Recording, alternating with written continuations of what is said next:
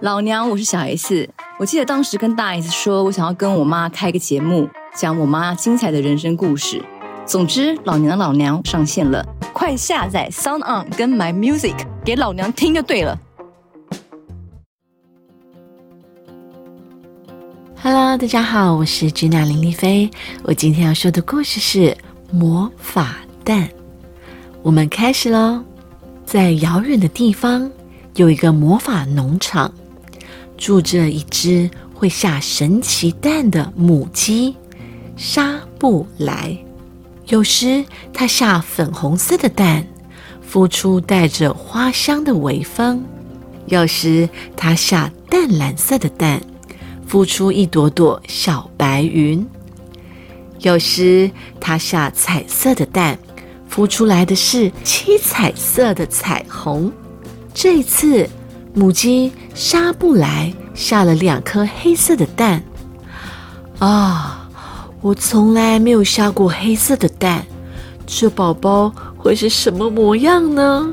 沙布莱好期待，他认真的孵蛋，一步也不离开。除了有一天晚上，他睡得特别熟，结果第二天早上醒来时，他发现，啊！我的黑色蛋怎么少了一颗？沙布莱好着急。沙布莱来到稻田里，着急着问稻草人：“请问你有看到黑色蛋吗？”稻草人说：“我帮你在稻田里找找看。”稻草人说完，等着风吹来时，他往田里一跳，游进了稻子里。过了许久。稻草人探出头来说：“很抱歉，稻田里没有黑色蛋呢。”沙布莱来到牛舍里，他着急地问乳牛：“请问你们有看到黑色蛋吗？”两只乳牛正利用身上的斑纹互相比赛玩拼图游戏，转头说：“我们帮你在干草堆里找找看哦。”两只乳牛找了好久都没有找到沙布莱的黑色蛋，倒是找到他们拼图中一直缺少的那一个拼图。沙布莱又来到草原上，他着急地问绵羊们：“请问你们有看到黑色蛋吗？”绵羊们个个忙着把羊毛烫卷。绵羊美容师告诉沙布莱。我没看见什么黑色的蛋。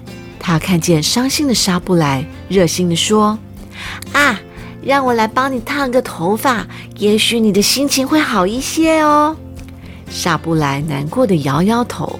等到沙布莱回到家，天色已经暗了。我还有一颗黑色蛋，我要更专心、更小心的孵蛋。沙布莱在心里说着。不久。黑色的蛋开始裂开，一个个亮亮的小东西慢慢往天空飞去。啊，是星星宝宝！沙布莱看着满天的星星，他终于明白了，原来我的星星宝宝早就飞到天上去了。这时，远远的天上有几个星星特别明亮，好像是在说：“谢谢沙布莱妈妈。” The end，好可爱的一个故事哦！这本绘本里面的图案都非常的七彩缤纷，颜色配非常的丰富。这只鸡呢，沙布莱呢，它也是一只颜色非常丰富的鸡，有黄色，有橘色，有红色，有粉红色，而且它的那个尾巴哦，羽毛是七彩的颜色，非常的可爱。哇！如果有一只这么 magic 的一只鸡哦，可以下 magic 的蛋，magic eggs，然后每一个 magic Egg 都有不同 magical 很梦幻的宝宝，就像有星星宝宝，有彩虹宝宝，那真的是非常的美妙哦。